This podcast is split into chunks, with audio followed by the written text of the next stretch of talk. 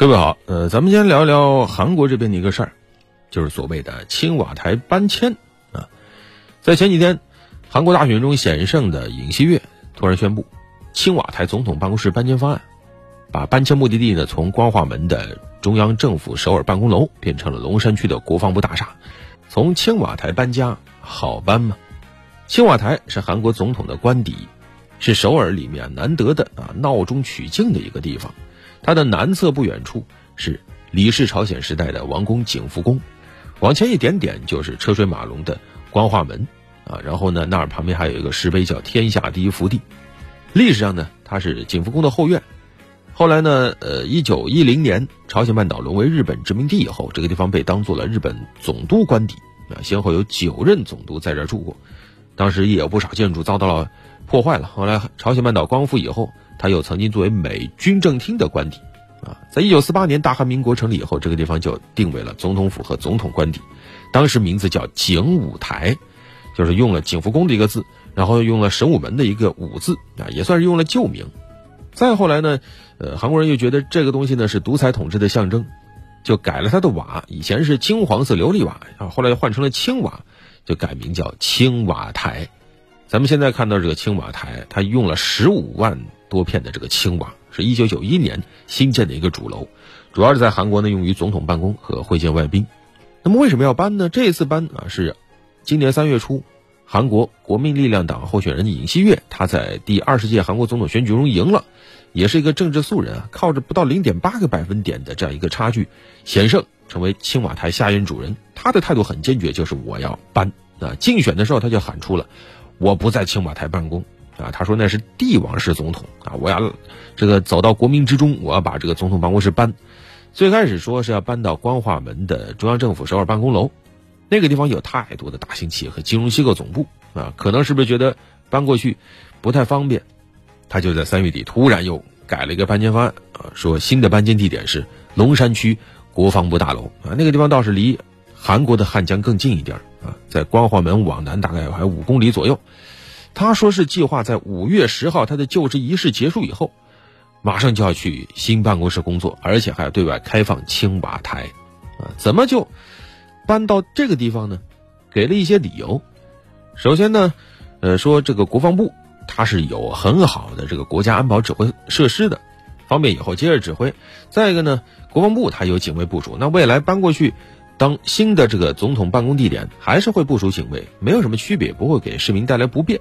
当然，最最关键，他说一定要搬，就是为了亲民啊！但实际上，亲民这个理由在韩国政坛里并不新鲜。韩国大选里说搬离青瓦台是非常常见的一个拉票手段。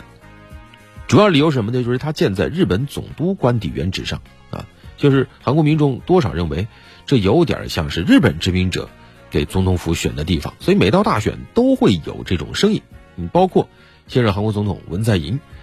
当年选举的时候也喊出过。啊，要把青瓦台还之于民啊！想做一个，就是下班以后啊，能去菜市场随时和市民沟通对话的总统。当时也是说搬到光化门，开放青瓦台。但是这几年下来，用实践向世人证明，一国总统搬家非常非常的难。首先就是安保问题。你说搬到光化门，光化门那个地方啊，它的安保设施是非常老旧的，门禁系统也不怎么严密。如果是总统要搬到那儿去，要大规模的翻新装修，包括上什么防弹玻璃啊、建造地堡啊等等。再一个呢，光化门附近交通流量非常的大，如果说总统在这儿办公，很有可能会影响附近的交通，而且出行的安全也是一个问题。它是一个闹市区，要特别加强安保力量的话，几乎不太现实啊。但是呢，提出一点就是把青瓦台让大家参观，这个倒着实是在韩国火了一把。你现在打开青瓦台的官方网站，你都可以申请参观，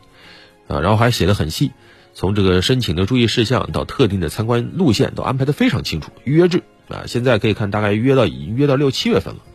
所以对于韩国民众来说，实际上青瓦台已经可以参观了啊，所以在这个时候再打清明牌，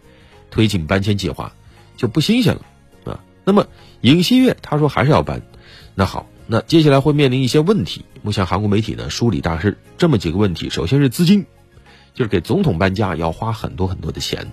目前呢初步预算大概就是要花人民币两亿多，但这还只是初步啊。你像共同民主党就认为绝对不仅仅只有这笔钱啊，你不光要搬过去，你还把国防部搬出去，还有有些设施要重修啊，还有网络迁移啊等等啊。虽然尹锡悦表示呢，这笔费用会出自专门申请的预备费用，而且呢会请现任政府协助，但是韩国媒体上还是有不少质疑，说这个是对国民税金的一种耗费啊。所以围绕这个费用的争议本身，这个声音就是挺大的啊。再一个呢。他会把这个国家安保的一个锅给甩出去，因为国防部嘛，对吧？这个对于一个国家的这个国防安全来说也是很重要的。你现在让他仓促的搬，啊，现在已经是四月份了，要求他这个月就要搬出主楼，国防部说那根本就搬不完，对吧？他大概四千多的员工，办公室几乎满载，主楼里大概就有一千多人，你要不分昼夜二十四小时搬，看能不能在本月搬完，而且它可能会导致。一定的这种安保空白，啊，当然尹锡悦坚持说，只要你最短时间搬完，不影响国家安保工作。